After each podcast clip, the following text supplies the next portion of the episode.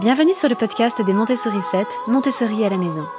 Je suis Anne-Laure Schneider, formatrice Montessori et maman de 5 enfants instruits en famille.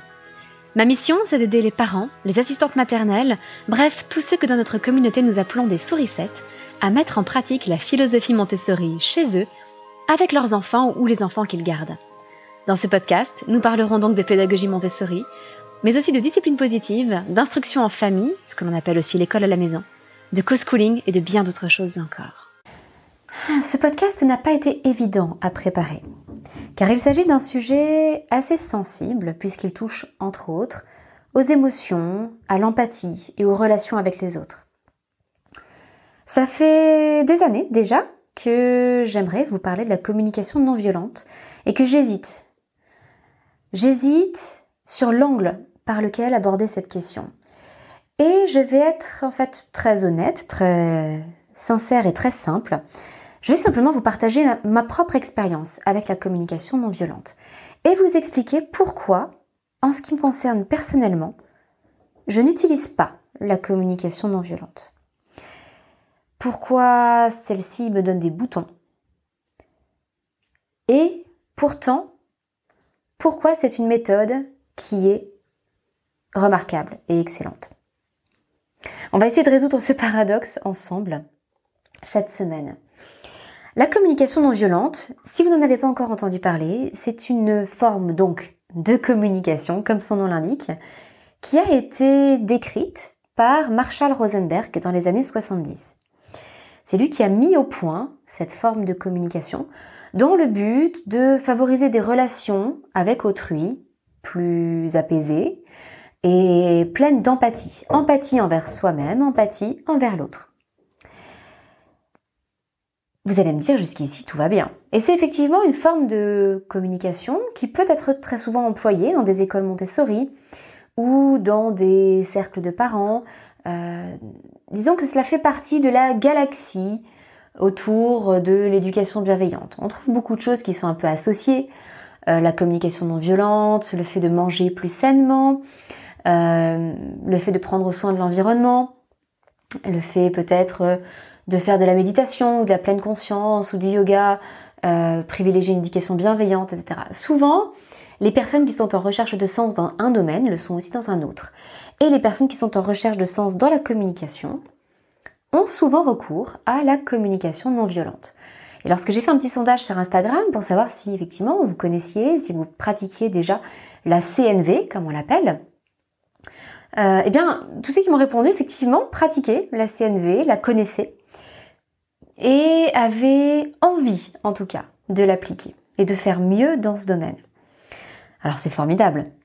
Et maintenant, vous allez me dire pourquoi est-ce que moi, personnellement, c'est quelque chose que je n'utilise pas au quotidien et pourquoi, lorsque j'entends des formulations de CNV, mon poil se hérisse et vous pourrez me voir physiquement me crisper? Eh bien, avant ça, il faut bien comprendre ce qu'est la communication non violente. Quelque part, il s'agit de deux aspects de la même pièce. Premier aspect, il y a l'empathie sincère, réelle, que l'on éprouve envers soi-même et envers l'autre. L'attitude que l'on va adopter envers soi-même et envers l'autre. Et de l'autre côté, il y a le formalisme, le mode de communication, les éléments de langage, si vous voulez, que l'on va utiliser pour exprimer cette empathie et communiquer de façon consciente sans avoir recours à la moindre violence. Parce qu'on le sait, le langage peut être incroyablement violent. Et vous avez ces deux aspects qui sont totalement complémentaires. Parce qu'une parole formelle qui n'est pas sincère n'a pas la même portée. Et à l'inverse, si vous êtes sincère mais que vous ne savez pas exprimer les choses, que vous les exprimez avec maladresse, vous n'aurez pas le résultat escompté, à savoir vous ne réussirez pas à transmettre à l'autre que vous êtes en empathie avec lui. Donc il est important d'avoir les deux. Et le fait d'utiliser certains éléments de langage vont nous aider à adopter la bonne attitude. Les deux s'entretiennent l'un l'autre, le langage et l'attitude ou les sentiments intérieurs. Donc jusqu'ici, pas de souci. Mais dans la façon de parler, en communication non violente, il y a justement des formules, une structure du langage qui va nous aider à exprimer des demandes. Alors pour vous donner un petit peu la structure générale, on commence par exposer les faits. Les faits, ce sont des choses objectives, des choses peut-être mesurables, vérifiables. Par exemple, euh, tu es arrivé avec une heure de retard. Voilà, c'est quelque chose de factuel. Euh, nous avions rendez-vous à 9h et il est 10h alors que tu arrives maintenant. Ça, c'est un fait. La deuxième étape va consister à exprimer ce que moi je ressens face à ce fait.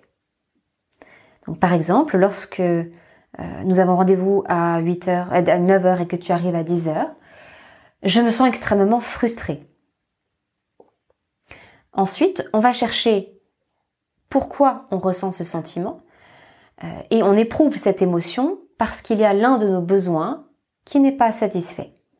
Et donc quel est ce besoin? En l'occurrence, peut-être que parce que j'ai besoin de clarté dans mon emploi du temps, parce que euh, j'ai peu de temps dans ma journée et que j'ai besoin de m'organiser au mieux pour ne pas perdre de temps.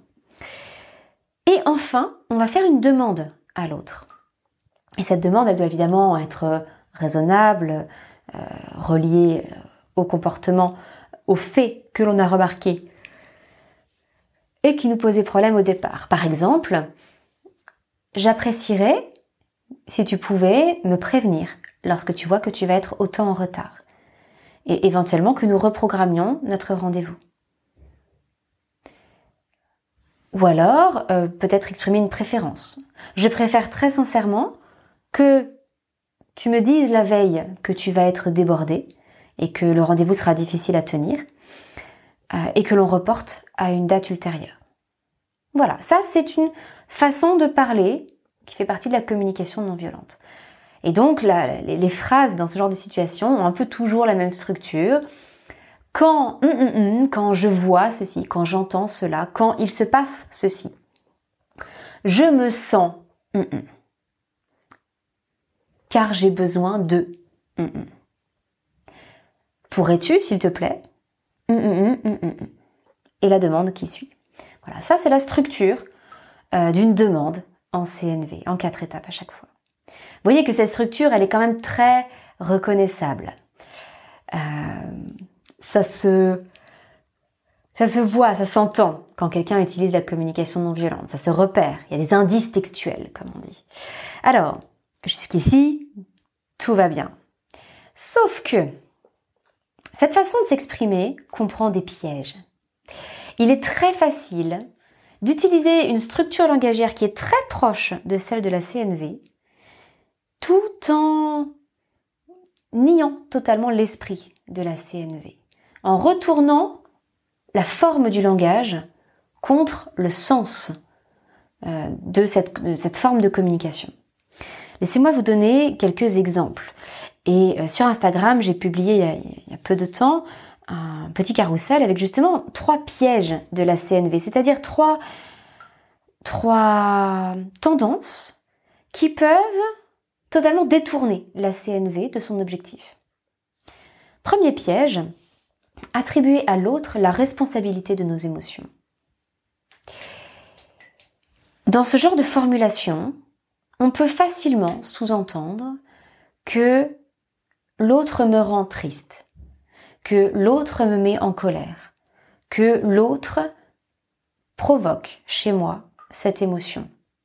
Alors c'est vrai que l'autre provoque chez moi cette émotion, mais écoutez bien la différence entre ces deux formulations. Lorsque nous avons rendez-vous à 9h et que tu arrives à 10h, je me sens méprisée. Et deuxième formulation, celle que je vous ai dit tout à l'heure. Lorsque nous avons rendez-vous à 9h et que tu arrives à 10h, je me sens frustrée. Dans la première phrase, si vous êtes la personne à qui je m'adresse, il y a de très fortes chances que vous me répondiez tout de suite par un mais pas du tout, je ne te méprise pas. Parce qu'effectivement, c'est ce que sous-entend ma phrase. Lorsque tu arrives à 10h, je me sens méprisée. Si je me sens méprisée, c'est que quelqu'un me méprise. C'est que j'ai l'impression que quelqu'un me méprise et que ce quelqu'un, c'est toi. Donc en fait, je suis en train de t'accuser de me mépriser. C'est une accusation, un peu masquée, très polie. Ça reste une accusation. Et ça veut dire que l'émotion que je ressens, l'autre en est responsable. Et l'autre doit en assumer la responsabilité et donc agir pour corriger cette émotion chez moi. J'espère que vous voyez ce que je veux dire. Alors qu'en fait, chacun est responsable de ses propres émotions. Dans les mêmes circonstances, tout le monde ne va pas réagir de la même façon. Alors oui, euh, il y a des choses qui naturellement provoquent davantage la tristesse chez le commun des mortels, d'autres choses qui provoquent plus naturellement la joie, la colère, l'inquiétude, etc. Oui, on est bien d'accord. Mais malgré tout, nous avons toujours un choix, un libre choix. Et nous ne sommes pas obligés de ressentir cette émotion-là. Nous pouvons ressentir d'autres. Et encore une fois, ce n'est pas parce que l'autre provoque chez nous cette émotion qu'il en est responsable et qu'il est donc responsable de devoir corriger cette émotion chez nous. Parfois, c'est à nous de faire l'effort. Voilà, je voulais juste apporter déjà cette première précision. Euh, ça m'agace profondément quand on utilise la CNV, disons le formalisme de la CNV. Parce que justement, c'est contraire à l'esprit de la CNV. Quand on utilise ce formalisme pour rendre l'autre responsable de nos propres émotions et le forcer, exiger à corriger cette émotion chez nous. Ça n'est pas la responsabilité de l'autre que de nous rendre heureux. C'est notre responsabilité de nous rendre heureux. On peut s'entraider dans la matière, bien sûr. Tout mariage, par exemple, est beaucoup plus heureux si chacun fait attention au bonheur de l'autre. Mais de façon ultime, personnellement en tout cas, j'estime que nous sommes responsables de notre propre bonheur. Et que c'est une posture souvent de victimisation que de dire que on n'a pas le choix et que, et que l'autre nous rend forcément malheureux. Nous avons toujours des choix, simplement parfois ces choix sont très difficiles. Et si nous attendons que l'autre nous rende heureux, nous nous préparons une vie assez difficile, je pense. Donc ça, c'est le premier piège, attribuer à l'autre la responsabilité de nos émotions. Le deuxième grand piège de la CNV, ça serait de prendre nos désirs pour des besoins. Quels sont ces fameux besoins que l'on va exprimer dans des formulations liées à la CNV Ça peut être des besoins physiologiques. J'ai besoin de manger. Lorsque euh, tu es chargé de préparer le repas et qu'il n'est prêt qu'à 21h, euh, je me retrouve très frustrée, encore une fois, euh, parce que j'ai faim et que j'ai besoin de manger un peu plus tôt. Pourquoi? Parce que mon ventre crie famine, parce que je gargouille et que euh, j'ai besoin de manger à cette heure-là. Ça peut être un besoin physiologique. Ça peut être des besoins qui relèvent davantage du psycho-affectif. Ça peut être un besoin de repos mental. Un instant de silence, par exemple. Ça peut être un besoin de créativité, de, façon de pouvoir exercer sa créativité. Il y en a toutes sortes de besoins comme ça. Mais nous avons aussi des choses qui sont des désirs et pas forcément des besoins.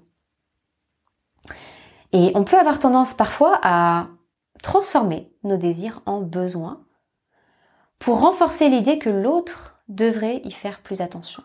C'est évident que si quelqu'un vient me voir et me dit j'ai besoin de manger, j'ai faim, c'est quelque chose qui va prendre beaucoup plus d'importance pour moi que si quelqu'un vient me voir et me dit j'ai envie de bonbons.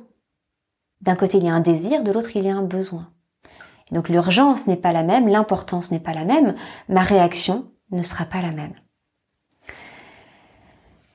Lorsque euh, je dis quelque chose comme quand nous avons rendez-vous à 9h et que tu arrives à 10h, je me sens frustrée parce que j'ai besoin que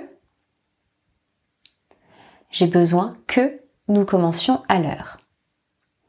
Là, c'est très différent. Parce que déjà, je dis j'ai besoin que. Et je suis déjà en train de faire une demande qui est plutôt une exigence envers l'autre.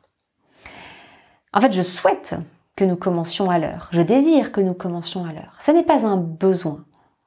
On a besoin de sentiment de sécurité, d'être rassuré sur le fait que tu ailles bien si tu n'arrives pas à l'heure, d'être euh, d'être calme et serein par rapport à notre journée.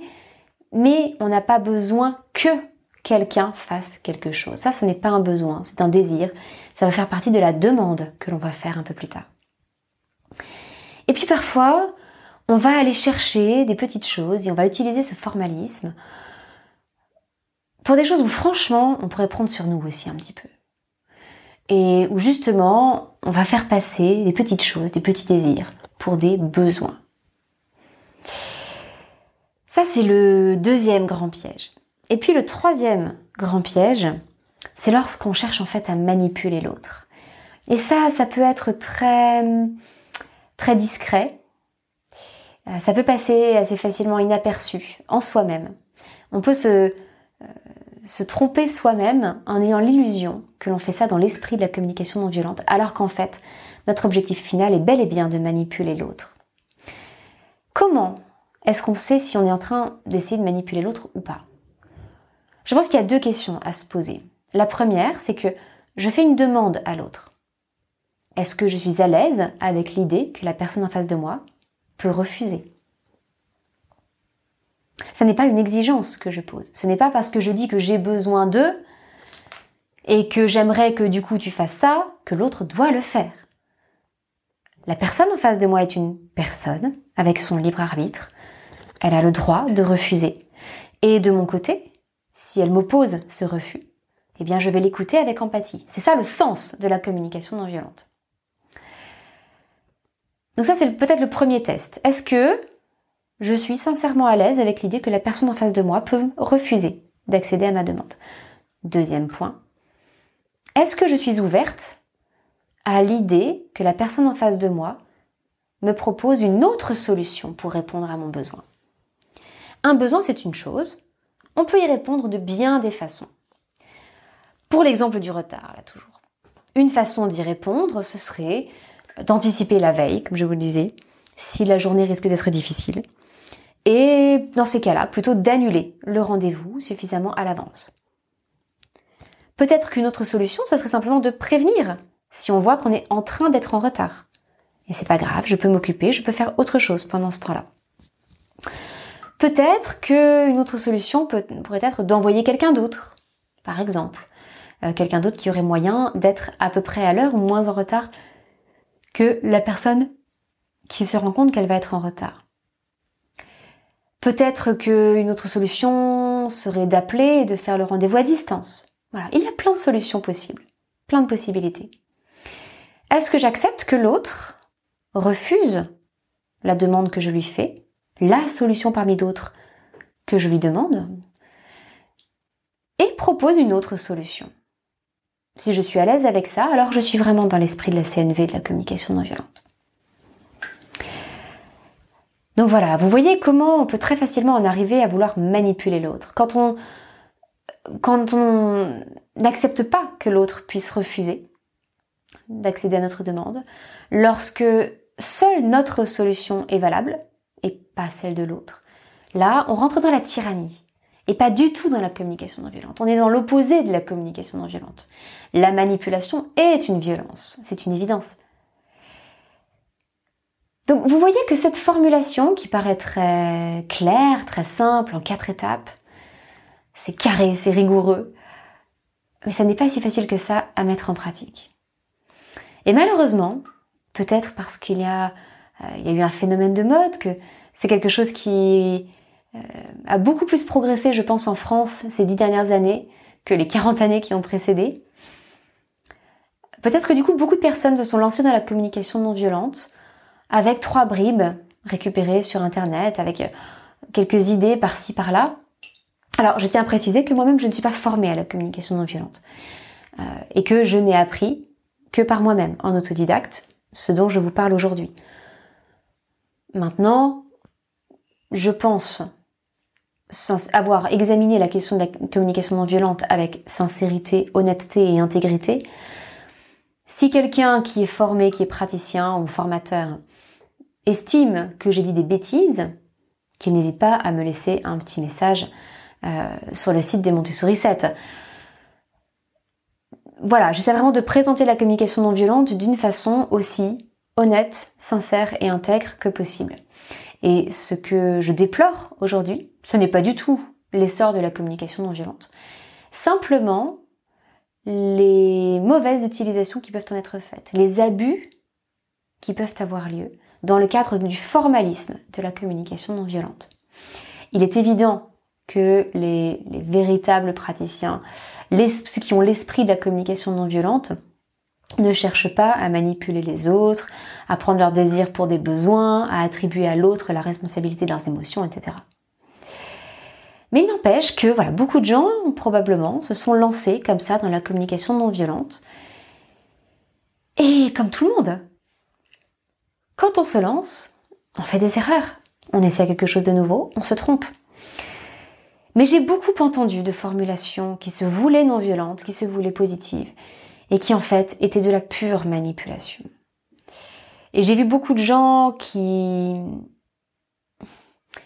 affichaient une façade gentille et adorable, tyranniser en fait d'autres gens à travers ce genre de formulation. Et comme je vous le disais un peu plus tôt, malheureusement, quelque part, les formulations de la communication non violente sont très reconnaissables. On vous voit venir à 15 km.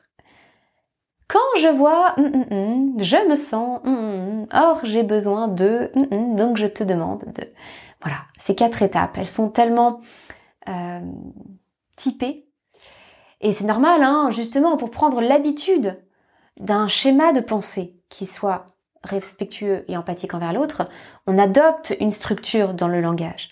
C'est naturel, c'est normal, c'est très bien.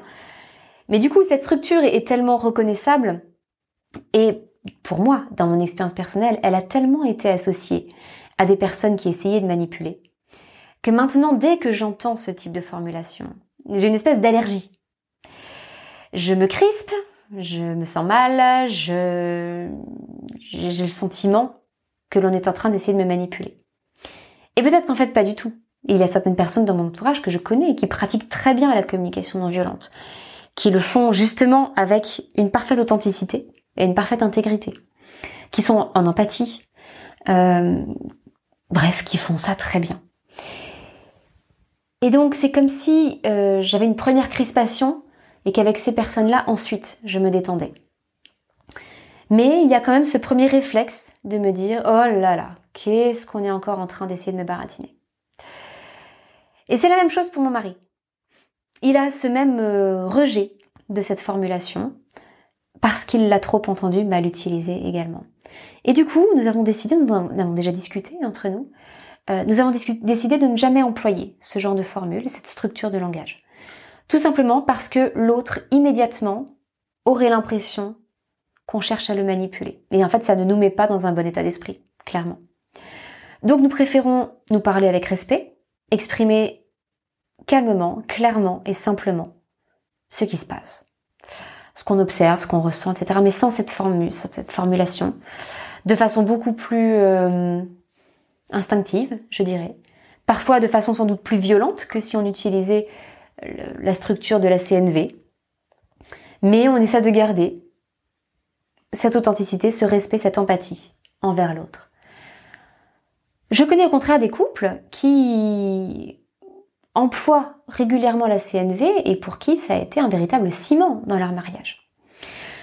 Donc je considère que c'est vraiment propre à l'expérience de chacun. Et ça n'est pas du tout un outil que je critique, bien au contraire. Je pense que la CNV est une forme de communication qui est excellente, qui apporte beaucoup. En tout cas, ça fait beaucoup réfléchir. Ce que je déplore en revanche, c'est qu'elle n'est pas aussi simple qu'elle en a l'air. Elle demande beaucoup de pratique, beaucoup de euh, nuances et de subtilité dans sa mise en pratique. Et malheureusement, malheureusement, il existe encore trop de personnes qui utilisent la CNV comme un moyen de pression, comme un moyen de manipuler les autres.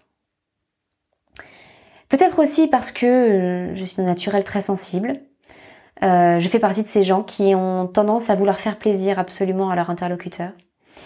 J'interprète très facilement euh, les formules de CNV qui me disent quand il se passe ceci, je me sens triste, je me sens, etc. Je prends déjà naturellement, très facilement, la responsabilité des émotions des autres. Donc avec les formules de la CNV, je me sens tout de suite responsable de l'émotion de l'autre et je me sens forcée d'accéder à sa demande. Alors qu'en fait, ça me met mal à l'aise. Ça n'est pas ce que je souhaite, ce n'est pas bon pour moi ou ça va me prendre trop de temps, etc., etc. Pour les gens qui cherchent à faire plaisir aux autres, quelque part les formulations de la CNV peuvent être euh, terribles parce qu'elles sont trop efficaces. Quand on est déjà très empathique, entendre une demande qui joue sur l'empathie, on a envie de dire que c'est pas du jeu, c'est de la triche. C'est tirer sur nos cordes sensibles. Voilà, et je trouve qu'on se retrouve à accepter trop de choses avec lesquelles on n'est pas d'accord. Et euh, je ne sais plus où je lisais ça, mais je l'ai trouvé très juste, euh, qu'un bon praticien de la CNV acceptera toujours plus volontiers un refus qu'une acceptation forcée. Et ça, c'est quelque chose, je pense, auquel il faut bien réfléchir quand on emploie la CNV. Est-ce que je préfère un refus ou est-ce que je préfère une acceptation forcée de la part de mon interlocuteur? Voilà, il y a bien évidemment, comme pour tous les outils, de mauvaise utilisation de l'outil. Je ne sais pas si ça vous encouragera ou pas à pratiquer la CNV pour vous-même. En tout cas, vous comprendrez pourquoi ça ne fait pas partie, moi, de mes outils personnels. Euh, c'est simplement lié à mon expérience de vie. Mais je comprends parfaitement les personnes qui l'utilisent. J'en vois l'intérêt. Peut-être que d'ici 10 euh, ou 20 ans, c'est quelque chose qui sera beaucoup plus naturel, qu'on aura trouvé d'autres formulations aussi, parce que c'est comme tout outil, il faut se l'approprier. Cette formule en quatre étapes, c'est la formule de base, je dirais. Évidemment, quand on se l'approprie, que ça devient plus naturel, l'ordre des éléments change, on, on dit les choses autrement. On trouve sa façon de les exprimer.